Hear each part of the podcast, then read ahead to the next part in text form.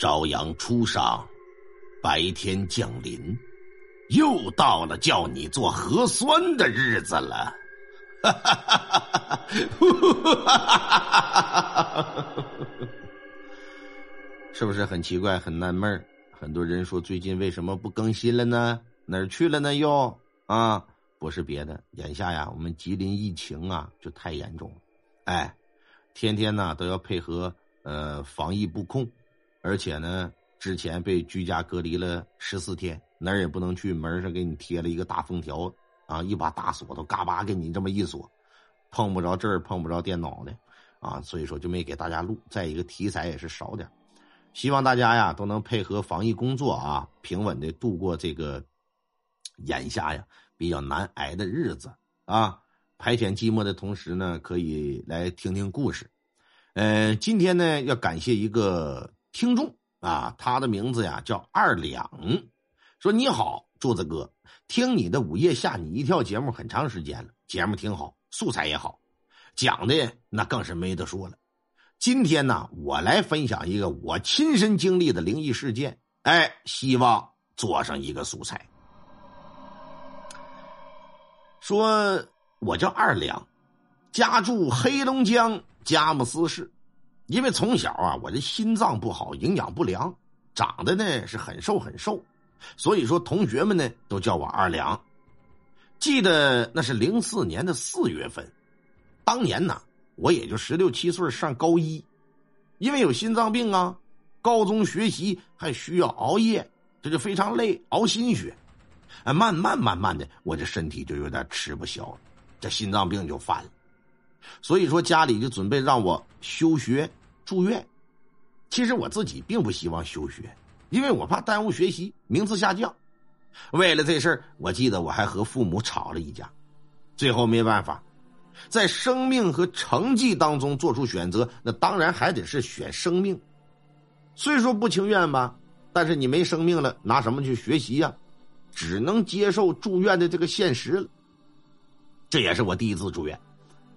啊，就在刚刚住院的时候，嗯。发生了一个非常非常恐怖的事儿。住院那天呢，白天我去跟我妈办理了住院手续，下午回家取住院需要的东西。因为要拿一些学习的书啊，这书也沉，当时还没有车，只能是坐好几次公交，把东西这才倒腾到了医院。就住在哪儿呢？佳木斯市铁路医院，现在叫中心医院二部了。啊，当天晚上没有单独或者是俩人房间的病房了，没办法，只能是先住在一个大间里头，一个屋子拢共八张床，就我一人住啊。哎，这屋是干啥的呢？是供门诊打点滴的房间，人打完就走的那种的。第一天晚上啊，一夜无事。只是隐隐约约到后半夜的时候，能听见走廊里边有叮叮当当的声还有很多人那种噼里扑噜急促的脚步声。我也没想太多，心说医院五更半夜来患者什么的，这也正常。迷迷糊糊的呢，我就睡了。第二天，好消息来了，什么好消息啊？有空病房了，还是单人间啊，具体房间号咱记不清了，记得也不能说。哎。因为说以后就不一定有哪个听友敢在那屋里边住了，就，反正记得当时我还挺高兴。搬过去了呢，白天也没啥事可是到了夜晚，恐怖可就随之降临来了。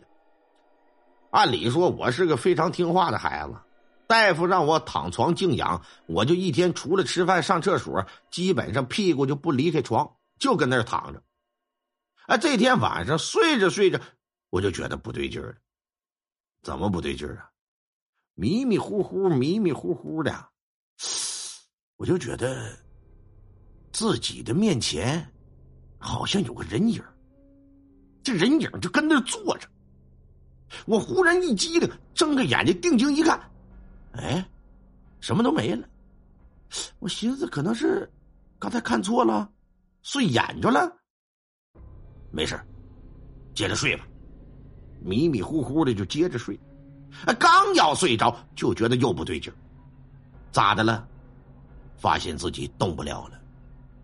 以前咱也有过梦魇的经历，开始我也觉得是眼着了，也没太管，心说动不了就动不了呗，可能是抽筋了，一会儿就好了，不耽误睡觉，我就接着睡。想当年我咋说也是一个快到二十的小伙子，火气正旺的时候啊，心说咱啥也不用怕。又过了一会儿，我的个妈！一双冰凉冰凉的手，啪的一下子就按我身上。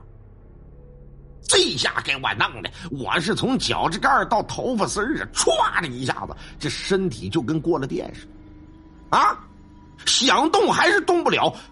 我歘的一下就睁开眼睛，慢慢慢慢的，我就看到，看到有一个人，一点点的在向我靠近。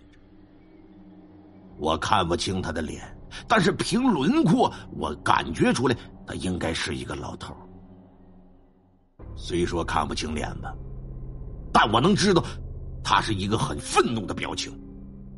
虽然也听不着他说话，但我心里仿佛就知道他在说什么一样，就像有心灵感应似的，在我面前就生信这个这个，哎呀，这给我吓得，我这嘴都不好使了，给我吓的，就在我面前就形成这个影像了。好像啊，他能把他的想法和他的面部表情直接灌输到我的大脑里面，啊！当时他愤怒的跟我说：“我，哎，你占了我的位置了，我的杆坏了，我要和你换，把你的杆给我。”当时说我占他的位置，他杆坏了，要和我换杆我一听，我的干妈呀！啊！我这被吓傻了。再说也动不了啊，也说不了话呀，只能是任他摆布。他就拿着他那冰冰凉凉的手啊，我能清晰的感觉到，就放在我的肋骨下方。然后，我就感觉到他那只手仿佛像是直接就插进了我的皮肤里边，当下就是一阵剧烈的疼痛在肚子这个位置就传过来。那种疼痛感太真实了，一瞬间我就觉得后背都已经疼的冒了冷汗，呼吸都快窒息了。而且呢，此时更为恐怖的是什么呀？我能清晰的感觉到我的内脏，仿佛被一只冰凉的手给触碰着。这只手在我肚子里啊，一点儿一点儿的向上伸。肚子里的各个器官都清楚的感知到有异物在动。先是腹腔，慢慢的是胸腔，然后是肝脏，然后是胃，然后是肺，最后到了我的心脏。这疼痛感就一直的在持续着，仿佛我真的被人开膛破腹了一般。他呢，嘴里边还在不停的捣鼓着，啊。我让你占我的位置，啊！我让你占我的位置，我的杆坏了，我拿你的跟我换，啊！杆呢？杆呢？杆呢？到了最后，由于太疼了，我居然疼的就晕厥了过去。等我再次醒来的时候，已经是早上四点多了。啊，在这里附带性的再说一下。佳木斯啊，是中国最东边的一个城市。四点多已经是天色蒙蒙亮，我醒来第一件事就是唰的一下掀开了被子，看看我的身体，还好没有被开膛破腹，身体也没有任何什什么青红鱼紫的痕迹。当下我是长舒一口气，本以为这就是一个噩梦，不过伸手摸了摸。自己身下的褥子，发现那褥子被汗水给浸的，像是打水里捞出来的一般，证明当时我昨天夜里的疼痛感是真实的。我也确实疼出了很多汗。四月份，佳木斯这天还挺冷呢，正常盖被子睡一晚上你都不会出汗呢，不冷就不错了。啊，直到最后啊，在这里咱说，我成为一名医生，我才知道梦境的潜意识。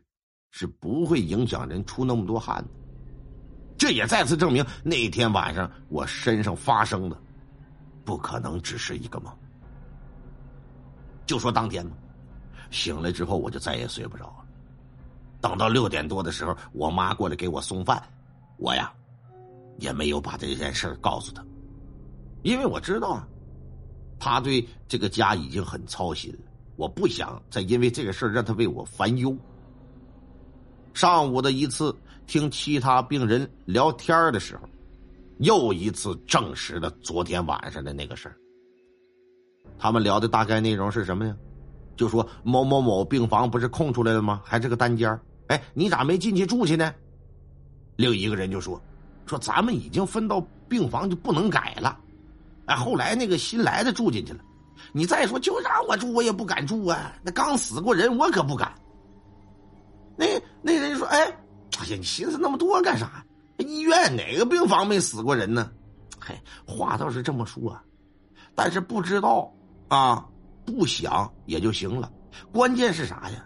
你看着那人死在这儿了，那你谁还敢住啊？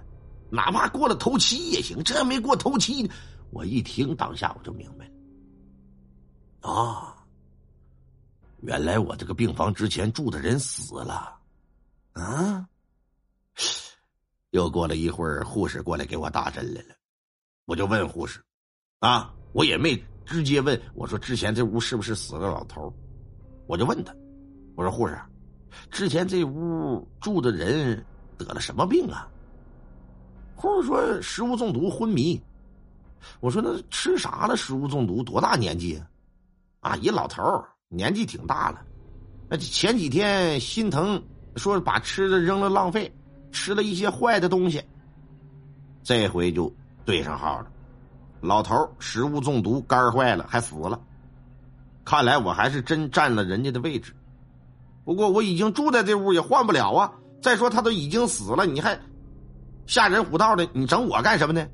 年轻气盛啊，不气盛叫年轻人吗？越想就越来气。我就心想，你等着，晚上你再来找我的，你看着啊，你呀。最好争取给我弄死，然后我死了，咱俩同样是鬼了。我你看我怎么整你的啊？你昨天晚上你哪个手要宰我肝来着？我他妈一片一片，我把你手指头全给你撕下来。你不肝坏了吗？我把你肝摘下来，我再喂你吃了，我再毒你一回，心里就发下恨来。到中午，我妈过来又给我送饭，我就告诉她，让她把我的护身符，在晚上送饭的时候一起带过来。我妈也没问啥，因为我打小就有这么一个物件，是一信佛的亲戚送的。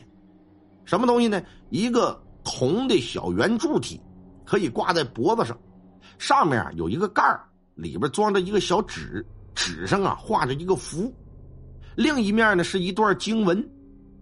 我寻思这东西要好使也就算了，不好使真把我整急眼了，你整不死我，我自杀，我变成鬼我也和你干上一干。我让你投胎不成，我让你魂飞魄散。晚上，我妈把护身符就给我拿过来。她走了之后，我就把这符就给拆开了，按照符咒的样子，我在肚子上也画了一个符，又把这护身符给戴好，挂在脖子上，就等着困意来袭呀。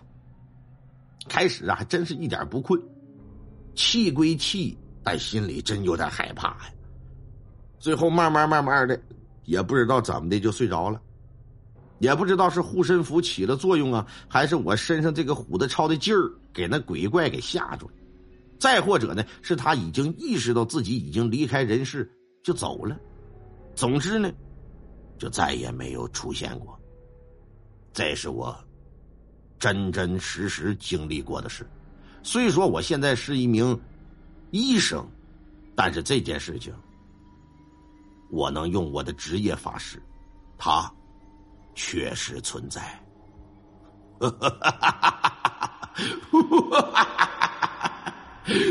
你占我位置了，你跟我换个杆儿。